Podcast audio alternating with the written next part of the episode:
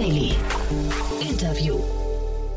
Herzlich willkommen zurück zu Startup Insider Daily. Mein Name ist Jan Thomas und wie vorhin angekündigt, Lea Frank ist bei uns. Sie ist Co-Gründerin und CEO von Anybill, ein Unternehmen, das den Kassenbon digitalisieren möchte. Ja, das ist ein Thema, das ist wahrscheinlich extrem überfällig, vor allem wenn man sich die Zahlen anguckt. Jeder von uns geht durchschnittlich 250 Mal pro Jahr einkaufen. Jeder von uns bekommt dabei einen Kassenbon, den er oder sie dann meistens zu Hause wegwirft. Ja, das sind dann insgesamt 20 Milliarden Belege pro Jahr, die dann auch noch auf Thermopapier gedruckt werden. Das heißt, das darf noch nicht mal, das hört ihr gleich auch noch mal ein bisschen detaillierter, das darf dann noch nicht mal in den Papiermüll geworfen werden. Also ein extrem bescheuertes System, das wirklich überfällig ist und dringend gelöst werden muss. Und ob und wie das klappen kann, das bespreche ich mit Lea Frank. Das Unternehmen hat gerade eine Finanzierungsrunde abgeschlossen in Höhe von 1,9 Millionen Euro, unter anderem eingestiegen der HTGF.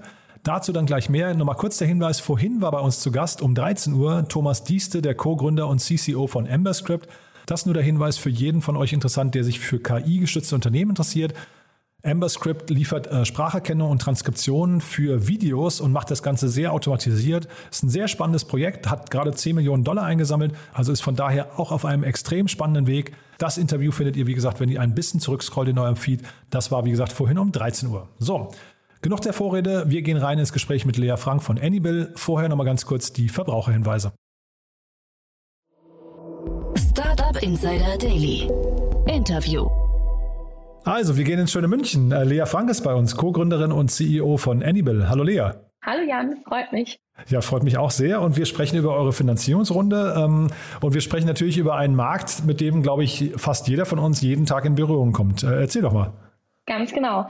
Ja, bei uns geht es um die Digitalisierung von Kassenbons. Äh, das ist, äh, hört sich mal relativ primitiv an, aber ich denke, wie du sagst, ist für jeden irgendwo relevant. Äh, und zwar stellen wir da dem Händler bzw. dem Gastronom ähm, eine SaaS-Lösung zur Verfügung, was auch direkt aus dem bestehenden Kassensoftware-System genutzt werden kann, um den, Digi den Kassenbon zu digitalisieren und dem Kunden auf verschiedenen Wegen digital anzubieten zur Mitnahme und ähm, auf der anderen Seite, das ist ganz wichtig, bieten wir auch ähm, Akzeptanzpartnern eine Möglichkeit, den Beleg dann entgegenzunehmen, beispielsweise Banken, also dort, wo Transaktionen heute schon äh, passieren, äh, diese dann um den digitalen Beleg zu ergänzen. Ähm, und unser Oberziel ist es, dass du eigentlich ähm, ja, übermorgen bezahlen kannst mit der Karte oder auch sonst digital und dann nicht nur siehst, wo habe ich gekauft und für wie viel, sondern eben auch was. Und genau diese Informationen liegen im Beleg und hier schließen wir mit unseren Technologien ähm, ja diese Infrastrukturlücke, die aktuell besteht, äh, indem wir eben Kassensoftware ähm, integrieren und auf der anderen Seite auch mit Banken eng zusammenarbeiten, um ja, äh, das zu ermöglichen, dass du eigentlich nie wieder äh, irgendwie einen Beleg nicht mehr findest, wenn du eine Rückgabe hast, einen Umtausch oder den vielleicht auch für deine Buchhaltung brauchst. Mhm. Es gibt so ein wunderbares Video, ähm, ich glaube auf YouTube äh, geht das viral oder ging das mal viral, wo ein Vater seinen beiden äh, Teenager-Kindern ein Wählscheibentelefon in die Hand gegeben hat und hat gesagt, wählt doch mal bitte folgende Nummer und dann haben die da zehn Minuten lang rumprobiert und wussten überhaupt nichts mit dem Gerät anzufangen.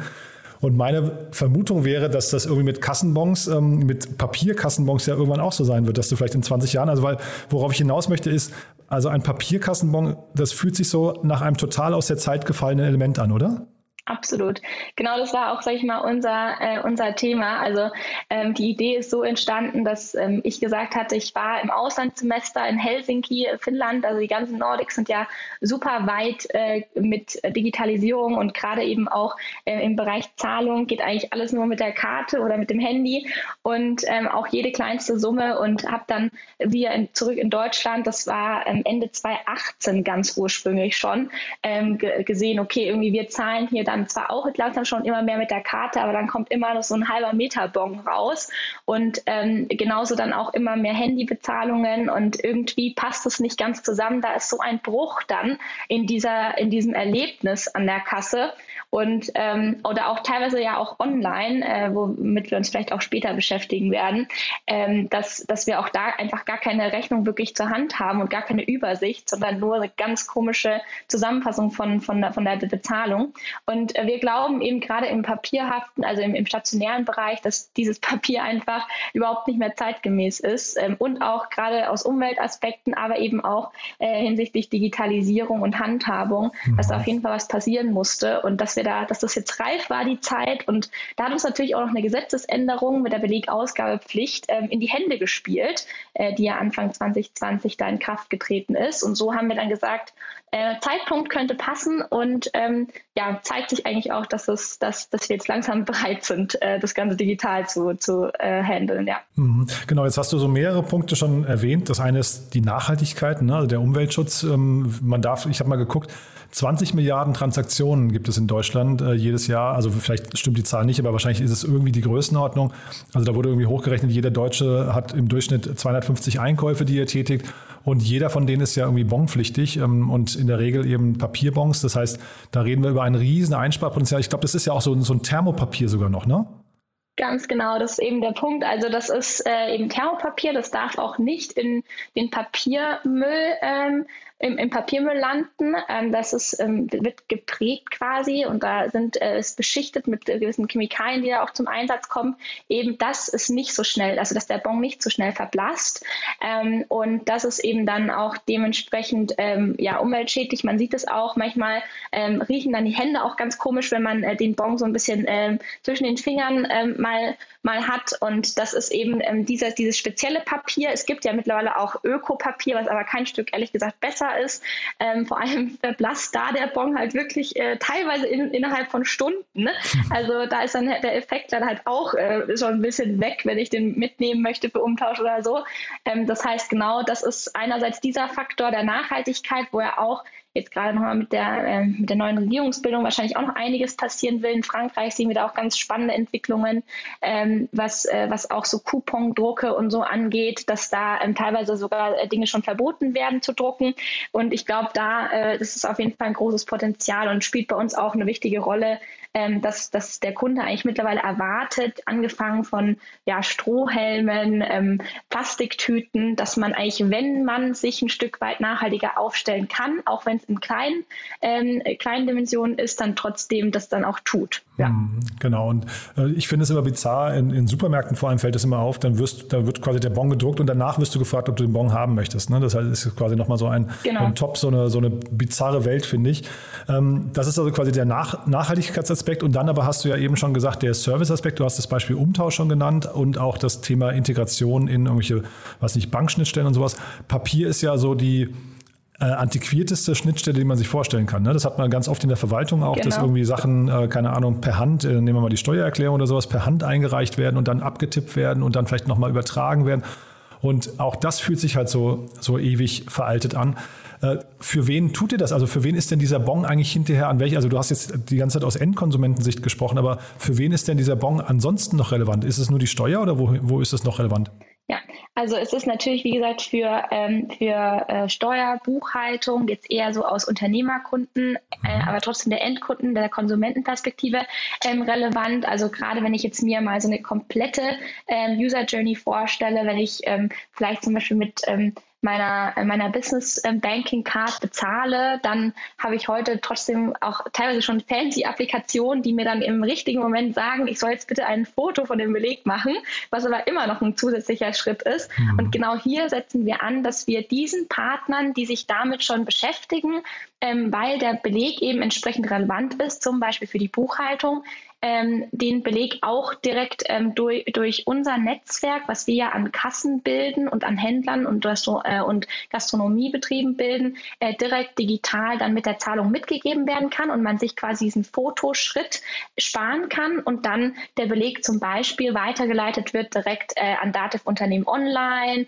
Safdesk, LexOffice, was man auch immer im Einsatz hat für die Buchhaltung und das wirklich äh, komplett automatisiert werden kann und hier natürlich enormer Zeit ähm, also enorme Zeitersparnis dann entsteht und auch Stress, wenn ich nämlich irgendwie vielleicht den einen oder anderen Beleg einfach überhaupt nicht mehr finde, was dann äh, echt stressig ist äh, aus der Buchhaltung äh, heraus.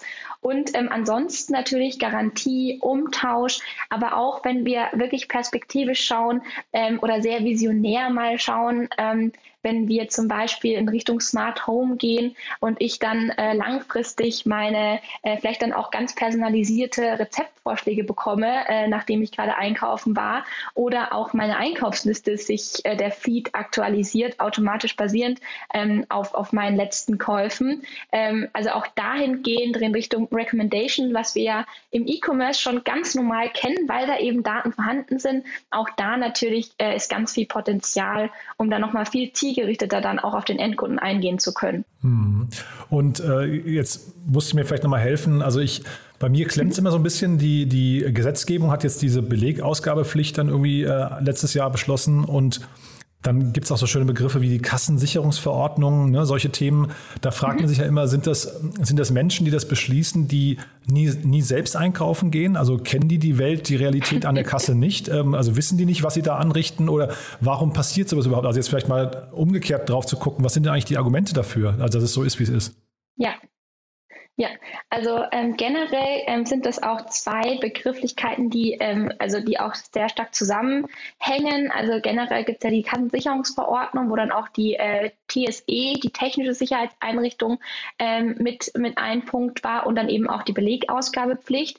Ähm, insgesamt steht es unter dem ganzen Aspekt, ähm, dass natürlich einige ja, äh, Zahlungen auch am Fiskus vorbeigehen und man das äh, verhindern möchte damit, indem eben jede Transaktion auch aufgezeichnet wird und äh, durch Ka Kassenprüfer und die sogenannte Kassennachschau dann auch ähm, überprüft werden kann, ob eben ähm, ordnungsgemäß gewirtschaftet wird. Ähm, das ist das eine und die Belegausgabepflicht dient eigentlich, das nochmal zu unterstützen. Ähm, jetzt, wie gesagt, äh, rein aus dieser ähm, äh, Fiskussicht, ähm, dass man, sag ich mal, schon auch dem Konsumenten zeigt, ich handle ordnungsgemäß und stelle eben einen Beleg aus, beziehungsweise verbuche diese Zahlung auf meiner Seite. Ähm, und hier ist natürlich so vom Gesetzgeber, dass ähm, zumindest mal ähm, diese digitale Variante als Option gegeben ist, also das auch gesetzeskonform ist, den Beleg digital auszustellen und nicht drucken zu müssen. Es gibt Länder ähm, wie beispielsweise in, in Italien, da sind, ähm, äh, ist die Gesetzgebung nochmal ein Stück weit äh, weitergegangen und hat gesagt, dass man den Beleg auch zumindest ähm, zum Beispiel um den Laden herum mitführen muss. Also es gibt eine Mitnahmepflicht ähm, was ja äh, bei uns jetzt nicht der Fall ist, aber das ist eigentlich der Hintergrund, dass man äh, das vermeiden möchte, dass da was ähm, an, an, an der Steuer sozusagen vorbeigeht. Genau. Mhm. Aber wenn du jetzt so Themen ansprichst wie Kassenprüfer, Kassennachschau ist ja auch schon wieder so ein Begriff, wo ich denke, okay, ähm, äh, oder auch die Mitnahmepflicht, das sind ja alles Dinge, die sich, äh, äh, sag mal, in der digitalen Welt vereinfachen ließen, oder? Also ein Kassenprüfer kann doch viel, viel einfacher abgleichen, was da passiert ist, wenn es, wenn es schon alles digital vorliegt.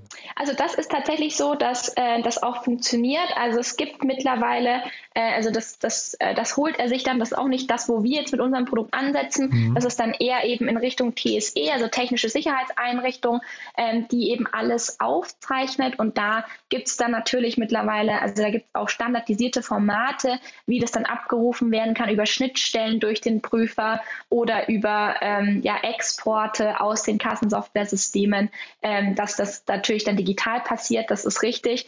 Ähm, also da gibt es die, die wenigsten, die dann wirklich da noch ähm, irgendwie händisch irgendwelche Zettel mhm. ähm, durch, durch, durch, durchsuchen. Das ist schon, schon größtenteils digitalisiert. Ja. Mhm. Aber generell könnte man es wahrscheinlich schon nochmal vielleicht ein Stück weit äh, moderner schaffen, aber da sind, es gibt auch einige Be Bewegungen in die, in die Richtung. Ja. Mhm. So, jetzt haben wir gelernt, also die Kassenzone ist quasi so ein richtiges kleines Ökosystem, ja, mit, mit äh, ganz vielen Interessenlagen und auch vielen Schnittstellen. Jetzt erklär noch mal, wo ihr hin ja. wollt. Du hast ja jetzt gerade, also wir reden vor dem Hintergrund mhm. einer Finanzierungsrunde bei euch, ist der HTGF eingestiegen, mhm. 1,9 Millionen Euro habe ich hier stehen, toll, ja. Ähm, zeitgleich ich habe noch nicht ganz verstanden, wie ihr Geld verdient. Ist das quasi hinterher eine Lizenzierung, ähm, dass ihr quasi eure äh, Handelspartner zur Kasse bittet in dem Fall tatsächlich? Genau, also der ähm, Händler bzw. der Gastronom, also alle Parteien, die Belege heute schon ausstellen, ähm, haben ja heute auch Kosten für das ähm, Papier bzw. die Druckerwartung und äh, für die ist das ein Service und es ist bei uns eben auch als Software as a Service aufgebaut, dass ähm, da ein transaktionsbasiertes Businessmodell steht dahinter, dass wir quasi pro digitale Transaktion, pro digital ausgestellten Beleg eine ähm, Gebühr ne nehmen und äh, das ist, sage ich mal, unser erstes Business Model, weil wir diesen Service gemeinsam mit unseren Kassenpartnern, also wir haben auch ein sehr äh, partnerschaftlich getriebenes Business, weil wir eben sehr tief in die Kassensoftware-Systeme integrieren. Das ist unsere technische Basis ähm, und auch vertriebsseitig unser, unser erster Ansatz, dass wir hier eben, ähm, eben dann den, dass dieses, diesen Service auch den Händlern anbieten können. Ähm, und das ist alles ein transaktionsbasiertes Modell. Und dann haben wir auf der anderen Seite, das, was ich vorhin angesprochen habe, irgendjemand muss ja auch noch den Beleg dann entgegennehmen oder will es vielleicht auch weiterverarbeiten für ähm, ja eben die Bank, die Businessbank, die dann dem Kunden das als Zusatzfeature anbieten möchte ähm, um direkt die Buchhaltung dann auch nochmal mehr zu automatisieren und da ähm, die Prozesse ähm, ein bisschen smoother zu gestalten. Und die haben dann auch nochmal ein, ein, ähm, ja, eine kleine Gebühr, ähm, um, um das als Zusatzfeature anzubieten. Und so verbinden wir quasi beide Welten. Unser Business Model funktioniert aber auch schon ohne die Akzeptanzseite. Das kommt dann immer darauf an, ähm, wo quasi der Beleg dann am Ende des auch landet oder ob wir einfach nur einen Leerdruck vermeiden und der Beleg gar nicht mitgenommen wird. Wie groß würdest du denn diesen Markt beziffern? Denn ich frage deswegen, ich hatte mal den Jannis Dust hier zu Gast von EPUB äh, vor etwa einem Jahr. Das ist wahrscheinlich irgendwie ein, Wettbewerber von euch. Ich weiß gar nicht, ähm, wo die jetzt heute stehen, aber ich habe gesehen, es gibt in dem Markt ja eine ganze Reihe an Unternehmen, die das wahrscheinlich irgendwie alle mit einem relativ ähnlichen Ansatz versuchen. Und dann fragt man sich halt zweifelsohne, wie äh, oder zwangsläufig, wie groß ist denn dieser Markt eigentlich? Ja, also ähm, was wir eben äh, sehen, ist, dass es schon sehr unterschiedliche Ansätze gibt, äh, der Marktbegleiter oder teilweise mittlerweile gab, äh, muss man auch dazu sagen, wie man äh, dieses Problem lösen möchte. Und ähm, was uns da ganz stark auch differenziert, ist eben genau diese Rolle des eher Orchestrators einzunehmen und quasi diese beiden Welten zu, ähm, zu, zu verbinden und ähm, weniger selber die Kundenschnittstelle bzw. das Kundenfrontend zu bieten, dort wo quasi dann dann Belege verwaltet werden oder beziehungsweise ähm, noch Garantiemodul hier und da passiert, sondern äh, wir wollen wirklich sehr oder wir setzen sehr stark auf diese technische Infrastruktur, auf diesen zusätzlichen Payment Layer, wie wir das immer nennen, äh, um das bereitzustellen. Und ähm, das ist, glaube ich, eigentlich so, so unser, unser, unser Haupt, ähm, Aspekt, was uns sehr stark unterscheidet von anderen Anbietern. Äh, der Markt ist generell natürlich ähm, riesig, weil äh, wir sehr viele Handelsunternehmen, sehr viele Gastronomiebetriebe allein hier in Deutschland haben. Generell ist das ganze Thema aber äh, im Zuge der Fiskalisierung ähm, europaweit auch ein mhm. großes Thema. Frankreich hat diese Gesetze. Ich habe gesagt, Italien, die gesamte, ähm, also Österreich ist schon ein bisschen länger mit der Registrierkassenpflicht auch am Start. Und ähm, auch ohne diese, diese, ähm, diesen Aspekt der der, ähm, dieser äh, Gesetzesänderungen ist natürlich auch der Nachhaltigkeitsaspekt äh, bewegt die ganze Welt und generell Digitalisierung ähm, ist da auch was, was, was immer weiter vorangetrieben wird und Kartenzahlungen nehmen ja auch immer mehr zu. Auch das ist was, was uns stark unterscheidet, dass wir wirklich versuchen, ähm, den Prozess möglichst ähm, in bestehende User Journeys zu integrieren und versuchen oder sehr stark daran arbeiten. Natürlich bieten wir auch komplett zahlungsmittelunabhängige Möglichkeiten an, was auch notwendig ist, gerade in einem trotzdem noch relativ cash-lastigen Land wie Deutschland. Ähm, aber das ist, ähm, das ist trotzdem unser Hauptziel, dass wir das mit der Kartenzahlung ähm, verbinden. Genau. Und was so unser Marktangang betrifft, ist so, dass wir ähm, dieses Zusatzfeature, also das SaaS-Modul, wirklich ganz stark über unsere Kassensoftware-Anbieter und deswegen auch sehr skalierfähig ähm, anbieten können allen deren Kunden, die eben dieses Kassensystem nutzen. Und ähm, dann haben wir natürlich auch noch, also quasi ein sehr indirekter Vertriebsansatz. Und dann haben wir auf der anderen Seite natürlich auch noch einen, einen Key-Account Management, wo wir wirklich ähm, dediziert große Händler ansprechen. Und auch hier können wir ähm, ja, erste große Kunden ja, verzeichnen und haben da auch einen sehr guten äh, Zulauf an, an Großkunden, die da auch immer weiter digitalisieren wollen, weil wir bieten ja auch ähm, Module an, ähm, um das zum Beispiel auch in der eigenen Händler-App als Zusatzfeature anzubieten, den digitalen Beleg und dann darauf basierend wieder weitere ähm, User Journeys anzustoßen oder aufzubauen, wie ja, äh, Loyalty und Co., äh, Gutscheinsysteme, Personalisierung, Recommendations. Und da spielt der Beleg auch eine sehr große Rolle. Wir waren jetzt auch zum Beispiel ganz aktuell auf den EHI-Technologietagen, so eine der Branchenveranstaltungen äh, in unserer Szene. Und ähm, auch da wurde der digitale äh, Beleg tatsächlich ähm, zusammen mit Scan and Go äh, als wichtigste Technologie ähm, äh, ja, beziffert, Aha. sozusagen. Ja, und das ist interessant, dass du das ansprichst, weil ich wollte eben genau nochmal nach den quasi anderen Marktteilnehmern fragen, also jetzt nicht die direkten Kontrahenten von euch, sondern mal sowas wie Payback oder vielleicht Stokart, äh, hatte ich mhm. auch schon hier im Podcast, oder auch dann so die, die Banking-Apps wie äh, N26 oder so. Die müssten ja alle ja. irgendwie auch in diesen, in euren Bereich so ein bisschen reinragen, oder? Ja, also das sind tatsächlich alles jetzt einzeln, äh, alle, die du angesprochen hast, insbesondere im Stokart und N26, eigentlich Partner, die ähm, an dem digitalen Beleg Interesse haben, um ähm, den quasi zusammen mit ihren Transaktionen, die sie heute haben, ähm, abzubilden. Also ein Stokart hat ja heute jetzt zwar auch ein Zahlungsfeature mit dabei, haben aber trotzdem und die Kundenkarte, aber trotzdem wird nicht ähm, mit übermittelt, was tatsächlich der Warenkorb ähm, des Kunden war. Und genau diese Lücke schließen wir und können eben Warenkorbinformationen auch mit übermitteln ähm, und auch Zahlungen, also ähm, jetzt bei im N26-Case, ähm, anzureichern, damit du eben nicht mehr nur siehst, ähm, wo habe ich gekauft und für wie viel, sondern auch was habe ich gekauft mhm. und du quasi wirklich in der Detailansicht von deiner, ähm, von in deiner Banking-App dann auch als Erweiterung den Bon siehst. Und hier ist natürlich auch dann Potenzial, ähm, über sogenannte Content-Flächen, wie wir die nennen, ähm, auch in diesem erweiterten ähm, Akzeptanz-Ökosystem ähm, äh, dann auch sich als Händler wieder ganz anders nochmal neu zu positionieren und den Kunden ähm, so in ähm, unterschiedlichen Kontexten dann auch anzusprechen, weil wir wissen alle, wir haben eigentlich wenig Lust, tausend Apps auf unserem Smartphone zu haben, sondern es macht Sinn, das Ganze wirklich ja, zielgerichtet dort, wo es Sinn macht, zu verbinden dann auch und wir glauben eben ganz stark, da wo Transaktionen heute schon stattfinden, sollte man den Kunden auch nochmal mit, mit vielleicht Zusatzthemen ansprechen, Garantieverlängerung, Hochschutzversicherung. Da gibt es ja ganz viele verschiedenste Use Cases. Und das, da kann auch so eine Contentfläche in einer Banking-App zum Beispiel Sinn machen, sich auch als Händler wieder zu positionieren oder als Zusatzservice-Provider, äh, um den Kunden dann auch auf seine eigenen äh, Kanäle zum Beispiel zu bringen. Mhm. Nee, sehr spannend, sehr plausibel. Äh, sag doch mal vielleicht ganz kurz, wo ihr gerade steht. Ihr seid schon relativ groß. Ich hatte was von 25 Leuten gesehen. Dann hast du mir im Vorfeld erzählt, ihr habt gerade das Münchner Office eröffnet. Habt auch schon die ersten, hast du gerade erwähnt, die ersten Großkunden. Also vielleicht kannst du noch mal kurz äh, erzählen, wo ihr gerade steht und vielleicht, wo ihr so in anderthalb, zwei Jahren sein könnt. Ja, sehr gerne. Also äh, genau, wir sind aktuell 25 Leute. Wir haben ja in Regensburg sozusagen gestartet, direkt aus der Uni heraus gegründet und ähm, haben jetzt im Zuge auch der Finanzierungsrunde noch einen weiteren Standort eröffnet, wo ich jetzt auch gerade sitze. Ähm, wir ähm, haben jetzt in München ein Office ähm, äh, genau, und ja, suchen gerade äh, so ein paar ähm, Positionen auch noch bei uns. Kann man sehr gerne auch mal bei uns auf der Website vorbeischauen, äh, weil wir natürlich auf jeden Fall unser Team jetzt im Zuge auch der Finanzierungsrunde weiter verstärken wollen. Ähm, und gerade eben auch im Sales- und Partnermanagement-Bereich.